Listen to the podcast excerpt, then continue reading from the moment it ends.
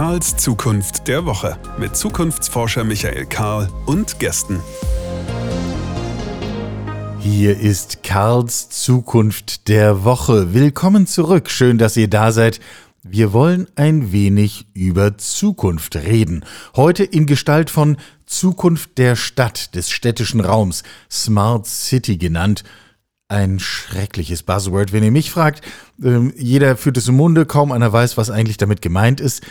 Was da dran ist, was das mit Daten zu tun hat und was mit Angeln und Fischen. Das werden wir gleich alles im Gespräch klären mit einem sehr spannenden Startup aus Nordrhein-Westfalen. Also nicht mit dem Startup, sondern mit dem Gründer natürlich. Mit dem Startup selber kann man ja gar nicht reden. Ähm, das machen wir gleich. Vorher ein kleiner Hinweis in eigener Sache. Wir sind jetzt, wir hier, dieser Podcast, auch auf Spotify und auf Deezer und auf Reason und auf im Grunde allen Plattformen, auf denen der Mensch heutzutage gute Podcasts sucht und meistens auch findet. Apple Podcast ist noch ein bisschen sperrig. Das äh, klären wir in den kommenden Tagen. Dann sind wir da auch. Warum sage ich das? Erstens, weil wir uns selber darüber freuen und zum Zweiten, weil es das noch leichter macht, anderen Menschen zu sagen, guck mal hier, ich kenne diesen Podcast, ich höre diesen Podcast und empfehle ihn weiter zur Nutzung. Und wo immer ihr das tun mögt, freuen wir uns natürlich umso mehr. Ähm, wir haben ein, zwei Nachfragen bekommen. Auf all diesen Plattformen war bislang die Monatsfolge, Karls Zukunft des Monats. Und die haben wir nicht eingestellt, aber führen wir nicht als Podcast weiter. Da sind ein paar äh, Nachfragen bei uns gelandet. Ich will das gerne einmal kurz erklären. Wir machen hier einen kleinen medialen Switch. Also, der bisherige Wochenpodcast, der nur auf unserer Plattform war, karlszukunft.de, da bleibt er auch, geht auch auf alle frei zugänglichen Podcast-Plattformen, wie sie alle da heißen, von Spotify bis dann auch am Schluss Apple Podcasts. Der Monatspodcast geht auch weiter, aber nicht als Podcast, sondern der wird wiederum zu einem Buch, der mutiert. Ende des Jahres im Dezember wollen wir zum ersten Mal ein Jahrbuch herausgeben, das Jahrbuch der Zukunft, wie es genau heißen wird, das sehen wir dann. Darüber informieren wir euch dann natürlich in aller Ausführlichkeit. Das ist der Medienswitch, den wir gerade vollziehen. Also ich freue mich sehr, wenn ihr diesen Schritt mit uns geht und die gute Nachricht weiter verbreitet. Zurück zur Stadt, zurück zur Stadt der Zukunft, zur vernetzten, intelligenten Stadt, die mit Daten umgeht und das sicher tut und das auch so tut, dass es für die Menschen, die in ihr leben oder jedenfalls mit ihr interagieren, auch bequem ist. Entsprechend ein Feld, auf dem sich die Smartness der Stadt und damit auch ihre Attraktivität entscheidet, ist das Thema Sicherheit von Daten und vor allem auch Management von Identitäten. Also, dass ich mich nicht alle zwei Minuten wieder irgendwo anmelden muss, um irgendeinen digitalen Service der Stadt nutzen zu können, sondern meine Stadt mich kennt, meine Stadt mich erkennt und zwar mich so erkennt, wie ich das gerne möchte. Dafür gibt es ganz unterschiedliche Lösungen. Man muss dafür aber gar nicht ins Silicon Valley schauen und gucken, was macht jetzt eigentlich Google, was macht Apple, was macht Facebook oder wer auch immer hier etwas weiter nördlich dann Microsoft äh, angesiedelt ist, sondern wir schauen heute schlicht nach Gelsenkirchen. Da sitzt ein Startup, nennt sich SignSys und auch wenn man es nicht hört, schreibt sich das vorne mit X, SignSys. Gründer, einer der Gründer ist Markus Hertlein und der ist jetzt hier im Gespräch. Willkommen, Markus. Schön, dass du da bist. Hi, Karl. Freut mich, hier zu sein und vielen Dank für die Einladung. Sehr gern. Bevor wir jetzt einsteigen in das Gespräch und äh, vor allem natürlich über Fragen von äh, intelligenten Städten reden müssen. Einmal kurz nochmal vorne angefangen. Ihr macht IT, ihr macht Sicherheit. Hinter dir ist ein Aufsteller. Für diejenigen, die es jetzt nicht sehen können, ist ja nur zum Hören. Da steht Ihre Lösung für die Authentifizierung auf dem Smartphone ohne Passwort. Ich gebe ganz offen zu, ich habe noch so eine handschriftliche Liste mit Passworten, wo ich immer mal irgendwas wieder durchstreiche und was Neues hinschreibe und ab und zu vergesse. Und irgendwo in den Tiefen meines Laptops gibt es verbotenerweise ein Foto von dieser Liste. Da fühle ich mich dann immer ganz verwegen und unsicher. Äh, wie weit zurück in der, in der gedanklichen und IT-Entwicklung ist so ein Verhalten, was ich an den Tag lege? Genau, ich, es wäre super schön, wenn ich jetzt sagen könnte, es wäre ein Steinzeitverhalten, aber typischerweise erleben wir leider immer noch, dass es eher so das alltägliche Verhalten ist, obwohl es nicht mehr notwendig wäre. Also Wir sind ein Lösungsanbieter in dem Bereich, ganz richtig, ähm, können das auch weiter ausdehnen auf Städte, Smart City und allen dergleichen. Aber wir sind nicht die einzigen, die in dem Bereich arbeiten und elegante Lösungen schon, ja, zumindest mal vorgedacht haben. Und, ähm, aber typischerweise wird trotzdem immer noch so gehandhabt. Äh, Passwörter sind komplex, sind schwer für uns Menschen zu greifen, werden aber immer noch standardmäßig genutzt, äh, weil wir es einfach gewohnt sind. Und ähm, genau, ich habe voriges Mal selbst bei mir mal geguckt, wie viele Online-Accounts habe ich rund 160, 170 Accounts. Und ähm, natürlich kann man sich bei der schieren Menge an Accounts und Zugangsdaten die Passwörter irgendwann auch nicht mehr merken. Ja, man und nimmt immer dasselbe, ist doch klar. Ja, man, genau, dass der, das, wenn man sie nicht aufschreibt, nimmt man immer dieselben oder überlegt sich vermeintlich intelligente Muster, die dann aber doch für einen Computer relativ einfach zu erraten sind. Ja, so und jetzt, äh, du sagst, ihr seid ein Lösungsanbieter. Das ehrt dich gleich anzuerkennen, dass es natürlich noch mehr Menschen gibt auf diesem Planeten, die sich schon mal diese Frage gestellt haben, geht das sich eigentlich besser? Du sagst, ihr könnt das ohne Passwort, ohne dass ich mir noch irgendwelche zusätzliche Hardware kaufen muss. Wie denn? Genau, wir nutzen als Alltagsgegenstand das Smartphone mit all den verbauten Sicherheitsmechanismen. Also ein Smartphone ist inzwischen ja nicht mehr nur quasi ein kleiner Computer in der Hosentasche, sondern ein vollwertiger Computer in der Hosentasche und bringt demnach auch die ganzen Sicherheitsmechanismen mit, die beispielsweise, es nennt sich Hardware Security Modul, dort kann man dann sicher in einem geschützten Bereich äh, kryptografisches Material speichern und dieses nutzen wir dann wiederum, um die Authentifizierung zu machen. Das in Kombination beispielsweise mit dem biometrischen Faktor des Fingerprints oder der Gesichtserkennung aber auch manchmal hin und wieder noch den Wissensfaktor PIN, also der ist nicht wegzudiskutieren insgesamt. Ähm, er gibt halt die dementsprechende Multifaktor-Authentifizierung und kann damit halt die, Höhe, die Sicherheit extrem erhöhen, aber gleichzeitig auch die Benutzerfreundlichkeit erhöhen. Und so lösen wir das Problem. Mhm. Mhm. Ganz offensichtlich sind ja aber eben viele Menschen, mich eingeschlossen, noch auf ganz anderen Ebenen unterwegs. Ich hatte hier in diesem Podcast mal ein sehr interessantes Gespräch mit Thorsten Bauer, der ist Künstler, macht so Medieninstallationen und ist viel so an der Grenze zwischen digital und analog unterwegs. Der vertrat immer der These, wir haben noch gar nicht gelernt, das Digitale überhaupt richtig zu sehen. Wir, wir, wir nehmen gar nicht wahr, was wir da eigentlich tun. Der machte das mit so Beispielen wie jeder von uns stellt ein Bild bei Facebook, bei Twitter, bei sonst wo rein und eine unbegrenzte Anzahl von Menschen kann das sehen. Keiner von uns würde dasselbe Bild in überlebensgroß an die Wand des Rathauses projizieren Dabei würden es da wahrscheinlich sehr viel weniger Menschen sehen. Also ist das auch so ein, so ein Problem von dieser Sicherheit, dass wir das so überhaupt nicht greifen können? Ja, absolut. Ist noch viel, die Sicherheit im Internet oder im digitalen Raum zu greifen, ist noch viel, viel komplexer als in der Realität. Also wir alle haben eine Haustür, wir haben einen Schlüssel dafür, wir schließen die Haustür ab. Genau, wir achten darauf, dass diesen Schlüssel keiner in die Hand bekommt und dass wieder nicht gestohlen wird im Internet sind wir bedeutend hemmungsloser im Umgang, nicht nur mit Bildern, sondern auch mit den Daten. Da werden Passwörter mal weitergegeben, da werden die E-Mail-Adressen hinausposaunt, äh, werden Kreditkarteninformationen fahrlässig in irgendwelche halbdubiosen Seiten eingegeben. Genau, weil man sich denkt, das Internet ist so groß, es gibt jetzt rund acht Milliarden, neun Milliarden Menschen auf der Erde, irgendwo dazwischen, mindestens die Hälfte hat einen Internetanschluss. Ich werde schon irgendwo in der Masse untergehen und ähm, werde werd gar nicht angegriffen werden. Oder die Sicherheit Genau, ich brauche nicht so sicher denken, ähm, weil die Masse so groß ist, in der ich verschwinde. Genau, das ist ein absoluter Trugschluss. Also das können wir schon mal so festhalten. Hören wir jetzt alle nicht zum ersten Mal, aber äh, wir haben ja noch nicht alle Konsequenzen daraus gezogen. Insofern müssen wir es nochmal festhalten. Also da geht kein Einzelner unter. Das war Schritt eins. Die Relevanz von Sicherheit in allem, was irgendwie Online-Kommunikation, Online-Interaktion angeht noch einmal vor die Klammer zu ziehen und zu sagen, ja, das ist tatsächlich wichtig. Ihr seid mit Sciences, wenn ich das von außen richtig verstehe, vor allem unterwegs im Bereich Schnittstelle zwischen einzelner Bürger, Bürgerinnen und Kommune, Stadt, wie auch immer das Gemeinwesen heißt, in dem ich mich gerade bewege. Es gibt ja so herrliche Buzzwords mit Smart City und, und, und allem drum und dran.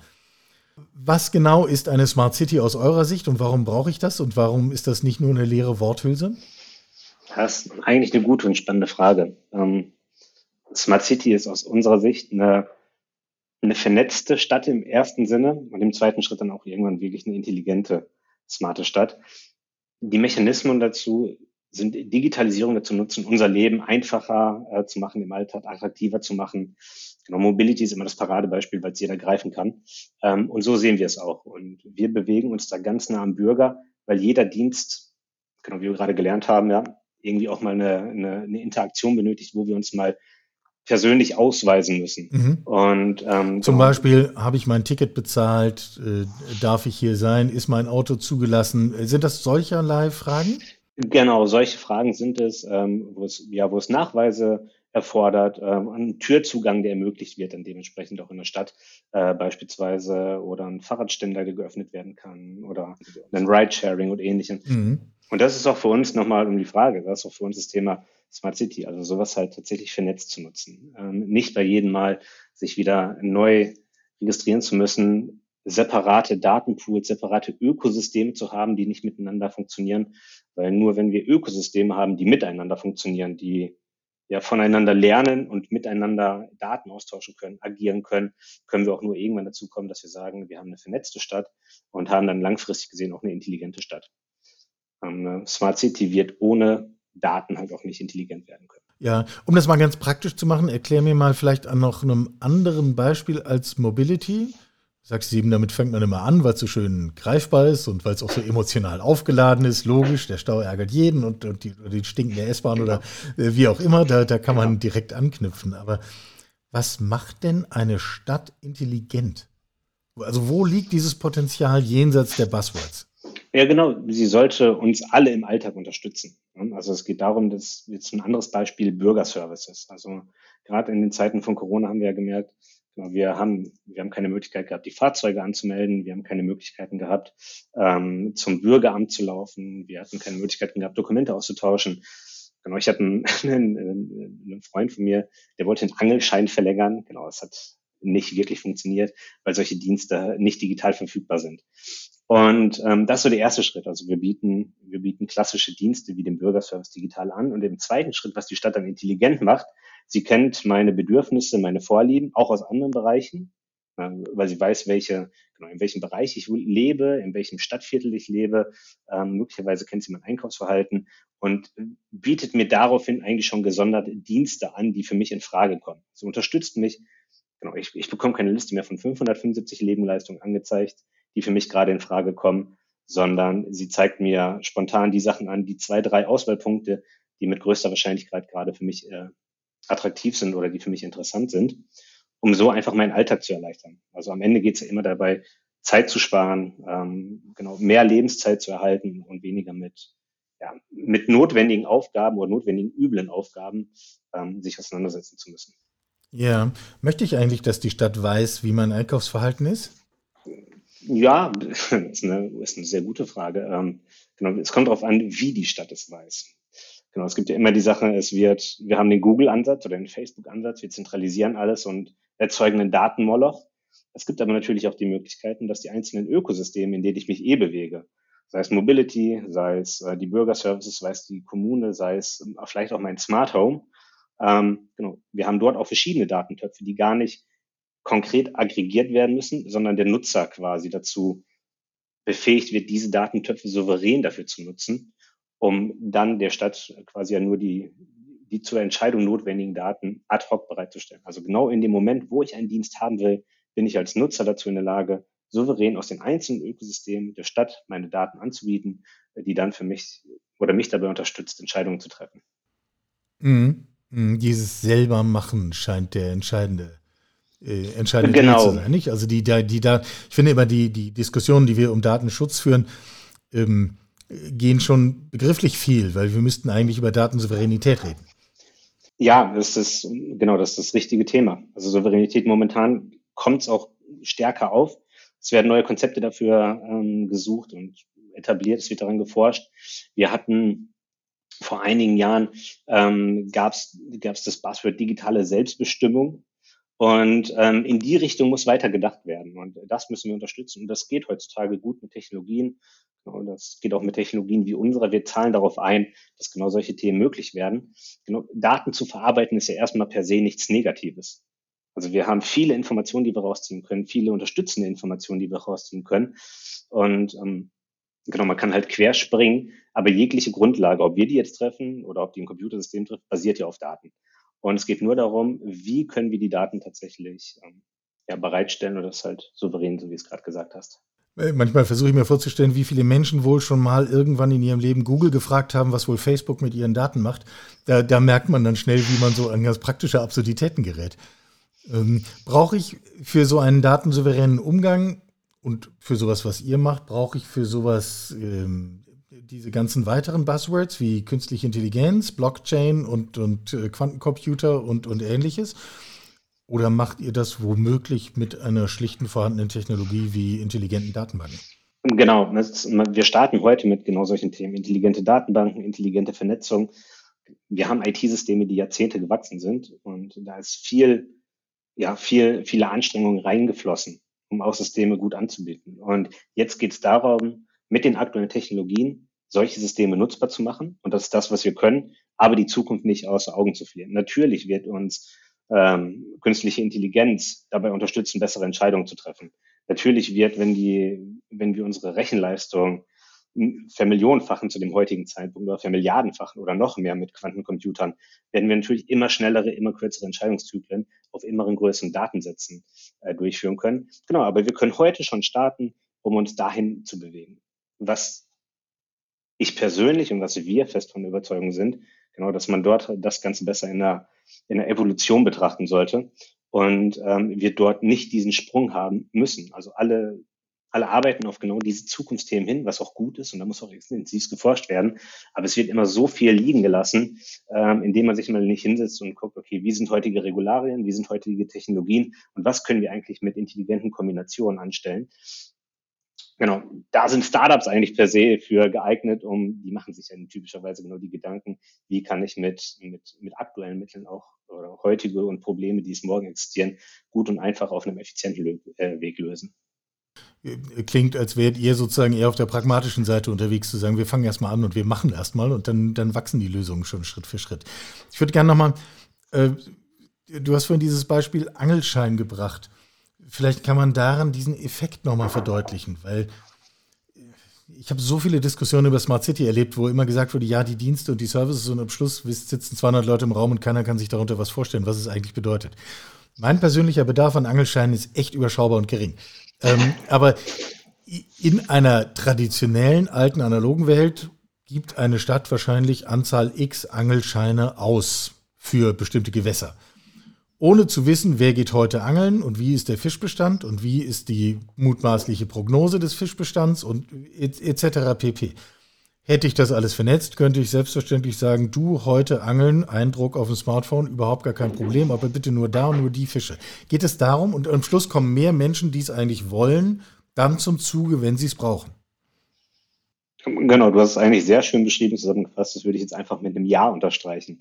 Also es ist ein, ein sehr griff, das ist ein schönes, griffiges Beispiel, was aber genauso was in einem einfachen, in einem einfachen Rahmen verdeutlicht, ähm, wie eine intelligente, vernetzte Stadt denn dabei uns alle unterstützen kann, unseren, ja, mehr Benefits zu haben in unserem Alltag. Was mich daran fasziniert hat, äh, als wir zum ersten Mal gesprochen haben, was und wie ihr das macht, ist, dass ihr ja das tatsächlich tut. Ähm, und nicht irgendwo, sondern in Nordrhein-Westfalen. Also wir reden nicht über diese, nicht über Barcelona, nicht über Amsterdam, nicht über London, Kopenhagen, alle sozusagen all die Städte, die einem vielleicht einfallen, wenn man über Smart City geredet. Ich glaube, wir reden in eurem Fall konkret über Gelsenkirchen, wenn ich es richtig sehe. Ähm, genau, das, das Herzen des Ruhrgebiets. Das, Ihr seid auch noch emotional damit verbunden. Sehr gut. Ähm, wenn man sowas in Gelsenkirchen kann, Entschuldigung für das Klischee, aber dann kann ich es doch eigentlich überall, oder? genau, ich würde jetzt, genau, ist, natürlich ist, lautet die Antwort auch dort, nein, es, nein, auch das, genau, es, nein, aber natürlich lautet die Antwort dort auch ja. Genau, und ähm, es, man kann, wie wir es gerade schon beschrieben haben, man kann ja klein anfangen und langsam sich etablieren und man muss halt nicht mit der großen Keule kommen, die halt unendlich viel Geld kostet und ähm, quasi alles über den Haufen wird. Aber ja, jede Stadt, sei es noch so klein oder so groß, kann heute anfangen, ähm, in eine Smart City und wirklich in eine intelligente vernetzte Stadt reinzuwachsen. Das ist ganz wichtig. Viele haben ein Smart City Konzept beschrieben, das was viele Einzellösungen betrachtet. Also wir schmeißen hier mal einen Sensor hin, da mal einen Sensor hin, aber wir haben nicht darauf, oder es wird nicht darauf geachtet, ähm, dass es dort halt eine wirkliche Vernetzung gibt und man am Ende halt zu einem intelligenten System kommt, womit man auch arbeiten und auswerten kann. Genau, und sowas kann man aber einfach und langsam starten und deshalb kann es halt auch jede Stadt machen. Man kann halt mit einem ganz kleinen und kostengünstigen Bereich fangen. Man muss nur einmal das gesamte große Konzept zumindest zu 80 Prozent durchdenken. Dann kann man schon weiterlaufen. Nun, die Gegenrede wäre, wir scheitern schon daran, so, so ein simples etabliertes System wie Cell Broadcasting zu etablieren, ähm, um Menschen vor Hochwasser zu warnen. Also da, das ist dann auch der harte Boden der Realität. Wie erlebt ihr das, wenn ihr mit Kommunen interagiert? Ähm, in welchem Verhältnis stehen, stehen Offenheit, Entwicklungswille zu Angst, Sorge, Bedenken oder schlicht auch Uninformiertheit auf diesem Weg? Genau, es gibt, es gibt definitiv inzwischen mehrere Lager. Also es gibt die, die, die vorpreschen, es sind die, die, die Macher, die ja sich damals eigentlich auch schon in der Kommune wohlgefühlt haben, aber gesagt, hier passiert ja nichts. Das ist der, der vielleicht nicht typisch kommunale Mitarbeiter, aber der, der eigentlich was bewegen möchte. Und der bekleidet jetzt eine Digitalposition und sieht, was eigentlich mit Digitalthemen möglich ist, weil das Geld ist vorhanden. Also es gibt EU-Fördermittel, es gibt äh, Bundfördermittel, es gibt Länderfördermittel. Genau. Geld ist per se erstmal vorhanden. Und das so das eine Lager. Also es gibt die, die wirklich machen wollen. Dann gibt es die anderen, die natürlich Bedenken äußern, gerade je nachdem, in welche Bereiche es geht. Also alles, was Bürgerdaten angeht, das ist man, da schreckt man noch ein bisschen zurück. Also hat man ein bisschen Angst, Fehler zu machen, man hat Angst, die falsche Entscheidung zu treffen und man hat Angst, mit einem, ja, keiner möchte mit einem verlorenen Datensatz von seinen Bürgern im Internet berühmt werden. Genau. Was ganz gut ist, die, die Städte allgemein oder Kommunen allgemein haben sich ein bisschen neu aufgestellt und haben sich da ganz klar an den, ja, an den neudeutschen Beschreibungen von Unternehmen orientiert. Also es gibt die CDOs, es gibt die CIOs, es gibt die CISOs. Also auf einmal hat man halt genau diese Position in Städten. Und man merkt, da ist eine andere Dynamik dabei. Also die verstehen sich halt auch als, als Vordenker, als Vorreiter teilweise. Klar stehen wir dann noch am Anfang, ähm, genau wie allgemein bei dem Thema Smart City ist ja nicht so, dass es halt schon Massenmarkt wäre, in die Breite ausgerollt mit allen Möglichkeiten, aber es entwickelt sich gerade und ähm, das begrüßen wir, weil das eigentlich genau der richtige Gedanke ist. Und wenn jetzt noch so ein bisschen die kleine Portion Mut hinzukommt, auch als Kommune vielleicht mal einen Fehler machen zu dürfen, dann kann ich mir vorstellen, dass es auch extrem schnell losgehen wird. Und bei einigen Kommunen sehen wir es auch. Und auch gerade wenn beispielsweise Stadtwerke mitwirken, ähm, die sind dann doch schon eher so, dass sie sagen, okay, wir können auch mal ausprobieren, wir gucken auch mal links und gucken mal rechts. Ähm, und ich glaube, dass das beginnt jetzt gerade erst. Aber wir nehmen es wahr, dass sowas auf jeden Fall auch in Deutschland schon existent ist. Nun seid ihr bei aller Bewunderung für das, was ihr geschaffen habt, im Vergleich zu, sagen wir mal, einem Unternehmen wie Microsoft ja eher klein. Gehört eigentlich die Zukunft in diesem Bereich den eher kleinen Lösungsanbietern, die sich entsprechend einfacher, flexibler bewegen können, äh, sich auch einfacher lokal anpassen können? Oder wird das so wie bei Kollaborationstools zum Beispiel am Ende auch? Eine ganze Menge Menschen nutzen Slack, dann kommt Corona, auf einmal nutzen alle Teams und äh, ja, es gibt noch ein paar, die Slack nutzen, aber im Grunde ist da einmal die Walze drüber gerollt. Ist das ein Szenario, was passieren könnte, was, was, wenn wir über Smart City reden? Es kann natürlich immer vorkommen, dass einer der größeren versucht, eine, einen signifikanten Anteil zu, äh, zu erlangen.